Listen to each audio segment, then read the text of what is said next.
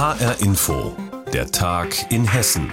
Mit Gabi Beck. Viele halten es für ein Kavaliersdelikt, das Rasen auf der Autobahn. Aber das ist es mitnichten. Allein auf Hessens Straßen sind im letzten Jahr 205 Menschen gestorben. Und weil man dagegen etwas tun will, nimmt die hessische Polizei am europaweiten Speed-Marathon teil. Heute wurden 200 Blitzer in Hessen aufgestellt und 500 Polizisten und kommunale Beamte haben von dort aus den Verkehr beobachtet.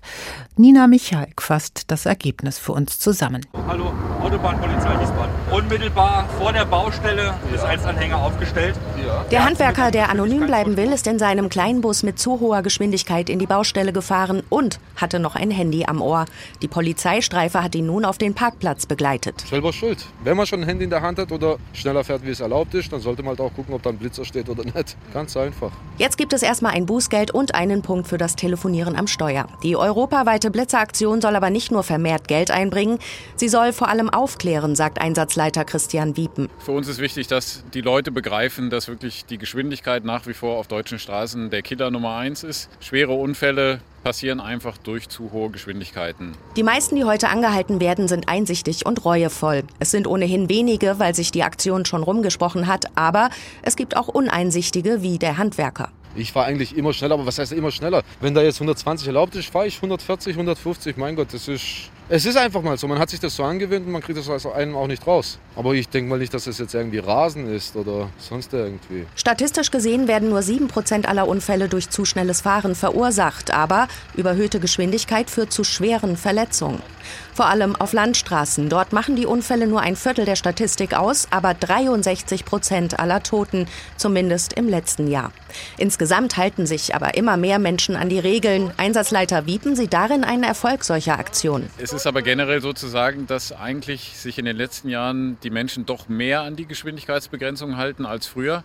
Dafür gibt es aber leider immer wieder auffällige Menschen, die sich extrem gar nicht mehr an diese Geschwindigkeitsbegrenzungen halten. Die wollen wir natürlich am liebsten erwischen. Die Raser erfüllen meist ein Klischee. Jung, männlich, mit schnellem Auto, sagt Einsatzleiter Wiepen. Wir haben wirklich selten die 70-Jährigen, die hier voll durchziehen. Die Täter sind auch hauptsächlich männlich, wobei äh, die Frauen wirklich gut nachziehen mittlerweile. Der schnellste Autofahrer, den die Polizei bis heute Nachmittag in Hessen erwischt hat, war bei Wiesbaden unterwegs. Statt 100 ist er mit 177 durch die Baustelle gerast. Speedmarathon in Hessen, Nina Michalk hat berichtet. Beim Impfen geht's voran, in Hessen allerdings nicht ganz so schnell wie im Rest der Republik. Während in Deutschland im Durchschnitt schon 20 Prozent der Menschen mindestens einmal den schützenden Peaks bekommen haben, sind es in Hessen nur knapp 18 Prozent. Damit belegt Hessen den letzten Platz bei den Erstimpfungen. Und in manchen hessischen Landkreisen dauert es noch mal ein bisschen länger, wie mein Kollege Tobias Lüppen recherchiert hat. Tobias, welche Kreise sind schnell und welche sind am langsamsten? Ja, da gibt's doch beachtliche Unterschiede. Also die schnellsten im Lande sind im Norden der Kreis Waldeck-Frankenberg und im Süden der Odenwaldkreis. In den Impfzentren dort ist mit dem Stand von Montag äh, rund 18 Prozent der Menschen aus dem Kreis die Spritze gegeben worden. Hm. Und die langsamsten Kreise, das sind im Norden der Landkreis Kassel und im Süden der Landkreis Darmstadt-Dieburg. Und da haben die Impfzentren nur 13 Prozent der Menschen eine Spritze gegeben bei den Erstimpfungen. Das sind keine richtigen Impfquoten, muss man dazu sagen, weil ein Teil der Menschen aus dem dem Landkreis zu Beginn der Impfkampagne in den großen regionalen Impfzentren geimpft worden ist, also in Frankfurt, Kassel, Wiesbaden und so weiter. Aber eins zeigen die Zahlen doch, denn es betrifft ja alle Landkreise gleichermaßen. Es gibt große Unterschiede. Das kann man wohl sagen. Woran liegt es eigentlich?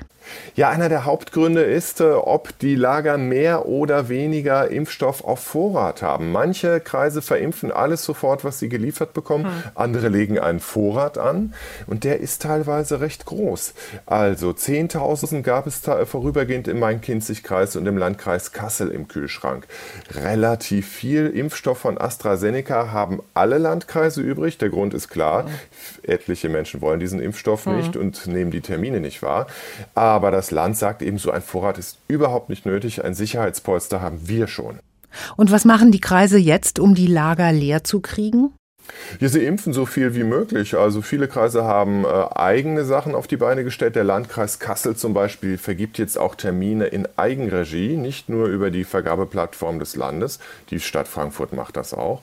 Frankfurt hat jetzt auch an den Wochenenden Sonderimpfaktionen gestartet. Da gab es dann nur AstraZeneca. Auch der Rheingau-Taunus-Kreis hat das am vergangenen Wochenende gemacht. Aber da hat man gesehen, kein Selbstläufer. Es gab 1500 Dosen zum Verimpfen. Es wurden aber nur 500 verimpft. Man sieht also, es bleibt mühsam. Danke für die Info, Tobias Lübben. Beim Impfen hinken einige Kreise in Hessen ein bisschen hinterher. Sonderimpfungen sollen Tempo bringen. Für 320.500 Schülerinnen und Schüler in Hessen beginnen heute die schriftlichen Abiturprüfungen. Doch wie läuft das in Corona-Zeiten? Wie bereiten sich Abiturienten vor in Zeiten von Lockdown und Abstand halten? Können sie überhaupt gemeinsam lernen? Und was ist eigentlich mit Abi-Streich und Co?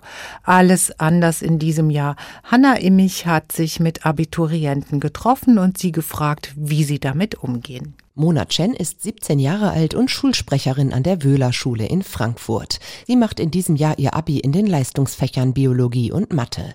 Ihre erste Prüfung in gut einer Woche rückt immer näher. Und die Aufregung kommt auf jeden Fall langsam. Also ich merke schon, dass wenn ich morgens aufstehe, schon weiß, okay, ich muss jetzt auf jeden Fall lernen. Ihr Freund Friedrich hat die Leistungskurse Geschichte und Englisch. Er schreibt schon morgen mit Englisch seine erste Klausur. Ich bin definitiv schon sehr aufgeregt und auch ziemlich gestresst, muss ich sagen. Vieles ist anders in Corona-Zeiten. Gemeinsam lernen zum Beispiel geht nur in festen kleinen Gruppen, erzählt Mona. Sie und ihre Freundin Lotta lernen oft zusammen. Und Lotta macht häufig auch Videotelefonate, um sich zu Hause vom Schreibtisch aus mit anderen abzustimmen. Dann hat man halt überhaupt kein Risiko und dann kann man gut nochmal Aufgaben besprechen und die Lösung vergleichen und das mache ich eigentlich jeden Tag. Und das finde ich sehr sinnvoll. Ihr Jahrgang hat sehr viel verpasst, erzählen alle drei. Unterricht ist ausgefallen, es gab viel Homeschooling. Das hat Spuren hinterlassen, sagt Mona. Weil es mit dem Homeschooling ja auch noch nicht so gut geklappt hat, weil das ja im ersten Lockdown gewesen ist. Ähm, und da ist schon so eine gewisse Angst da natürlich, dass man weiß, okay, ich habe jetzt ein ganzes Halbjahr fast verpasst und war zu Hause. Aber ich mich auch ein wenig schlecht vorbereitet fühle, auch aufs Abitur. Deshalb gibt es auch Erleichterungen für ihren Jahrgang. Die Prüfungen wurden nach hinten verschoben, damit die Abitur Abiturienten mehr Zeit haben, sich vorzubereiten und es darf nur Stoff drankommen, der auch durchgenommen wurde. Die Lehrer bekommen einen zusätzlichen Aufgabenvorschlag vom hessischen Kultusministerium. Die 17-jährige Lotta ist froh über die Erleichterungen für ihren Jahrgang, aber ich finde, man muss immer ein bisschen abwägen, weil ich habe halt schon Angst, dass die Unis irgendwie unseren Jahrgang minderwertig behandeln weil sie quasi sagen, dass, dass wir unser Abi so ein bisschen geschenkt bekommen haben. Aber sonst finde ich es auf jeden Fall wichtig, weil ich meine, es ist so, dass wir sehr viele Einschränkungen hatten und sehr viele Nachteile hatten. Und noch etwas ist anders bei ihnen. Alles, was Spaß macht, fällt aus. Keine Abifahrt, keine Abi-Party, kein Abi-Streich. Das macht die drei Freunde von der Wöhler-Schule in Frankfurt schon ein wenig traurig. Das ging ja jetzt alles nicht. Also es ist schon extrem schade, wie viel wir wirklich verpasst haben, was normalerweise diese Abi-Zeit halt schön macht. Tja, so ist das eben in diesem Jahr. Abiturienten reflektieren über ihre letzten Schultage, die so ganz anders ablaufen als bei den Generationen vor Corona. Hanna Immich hat berichtet. Deutschen Firmen mangelt es immer noch an weiblichen Führungskräften, denn sobald Frauen Kinder bekommen, treten sie für die Familie in der Regel beruflich kürzer und kommen deshalb hierzulande für höhere Positionen oft nicht mehr in Frage. Und genau da setzt das Frankfurter Start-up Twice an und bietet für dieses Problem eine ziemlich gute Lösung an, findet zumindest meine Kollegin Ursula Mayer. Ein Aufenthalt in New York gab den Anstoß für das Frankfurter Startup Twice, erzählt deren Mitgründerin Nina Gillmann. Sie arbeitete dort in bunt gemischten Teams, in denen ganz selbstverständlich immer viele Frauen vertreten waren. Und als wir dann wieder zurückkamen, das war Ende 2016, kam mir die deutsche Welt doch sehr, sehr weiß und männlich vor im Vergleich. Vor allem dominieren Männer hierzulande laut Gilman immer noch die Chefetagen. Das Problem, viele Frauen wollen wegen der Familie Teilzeit arbeiten, in etlichen Betrieben sollen Chefs dagegen rund um die Uhr verfügbar sein. Warum also nicht solche Stellen einfach mit zwei Menschen besetzen, fragte sich Gilman, die selbst vier Kinder hat. Und genau das ist der Grund, warum wir Twice erfunden haben. Wir wollen sozusagen dieses Telefonbuch für Tandempartnerinnen sein. Passend dazu der Name Twice. Ein Wortspiel aus dem Englischen übersetzt bedeutet es doppelt schlau. Twice will Ansprechpartner sein für Arbeitgeber, die mit solchen Tandems mehr Frauen in Führungspositionen bringen wollen und natürlich auch für Arbeitnehmerinnen, die so in Teilzeit Karriere machen können. Dafür suchen Gillmann und ihre Mitstreiterinnen ähnlich wie Headhunter die passenden Kandidaten in sozialen Netzwerken und im Internet. Dazu gehört zum Beispiel ein patentierter Matching-Algorithmus, der dafür sorgt, dass die Chemie im Tandem stimmt, also dass man vorher füllen beide Partnerinnen einen Fragebogen aus und dann können wir mit großer Sicherheit sagen, dass die sich persönlich mögen werden und gut zusammenarbeiten können. Das Startup Twice gibt es nun schon seit etwa einem Jahr. Die ersten Tandems hat man schon zusammengebracht, etwa beim Großkonzern Haniel. Auch andere Unternehmen ermöglichen bereits vereinzelt solche Tandems, zum Beispiel Daimler, die Commerzbank und die KfW. Silke Dietrich hat bei der KfW als Führungskraft so eine Tandempartnerin, leitet mit ihr zusammen eine Abteilung mit knapp 20 Mitarbeitern. Jeder von beiden hat Zugriff auf den Terminkalender und die E-Mails des anderen, erzählt Dietrich. Es gibt regelmäßigen Austausch und Übergaben.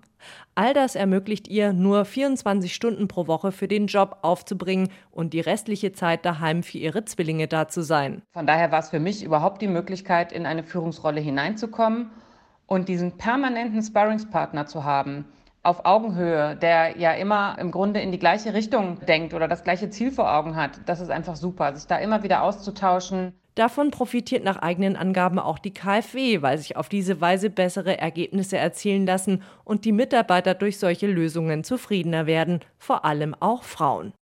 Tandem-Partner in der Führungsetage, ein Konzept, das ein Frankfurter Start-up vermittelt, damit auch mehr Frauen ganz nach oben kommen.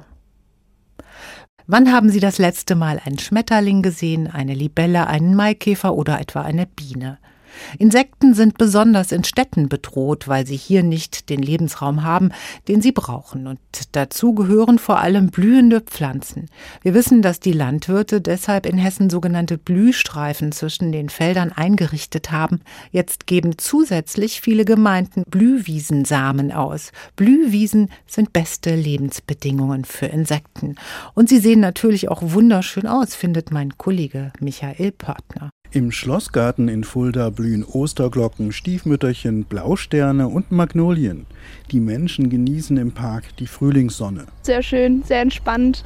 Monika Kowol-Ferger von der Stadtverwaltung möchte, dass auch die Bürgerinnen und Bürger zur Stadtverschönerung ihren Beitrag leisten. Das fängt an, vielleicht mal einen Blumenkübel anstreichen, frisch anstreichen, vielleicht eine Bank irgendwo hinstellen oder auch einfach nur ein bisschen anstreichen, Blumen säen, und ja, einfach dafür sorgen, dass die Umgebung ein bisschen schöner wird. Das Ergebnis sollen die Bürger fotografieren, das Bild unter dem Hashtag Fulda blüht auf an die Stadtverwaltung schicken. Fertig abgefüllte Saatmischungen für den heimischen Garten verkauft für wenig Geld die Gemeinde Künzell bei Fulda. Die Nachfrage nach den Tütchen ist riesig, freut sich Sabine Räth von der Gemeindeverwaltung. Insgesamt sind es 48 verschiedene Pflanzen und 41 davon sind heimische Wildpflanzen. Zum Beispiel den Wiesenkümmel, die Wiesenflockenblume, aber auch die wilde Möhre, wilde Malve oder auch den Fenchel. Das Motto lautet, Künzell macht sich für die Biene stark. In Steinau an der Straße im Main-Kinzig-Kreis haben die Imker den Verkauf der Saatmischungen gleich selbst übernommen. Für eine Spende an den Imkerverein gibt es auch gleich eine Anleitung dazu. Blühsamen für den Insektenschutz. Michael Portner hat berichtet und das war der Tag in Hessen mit Gabi Beck.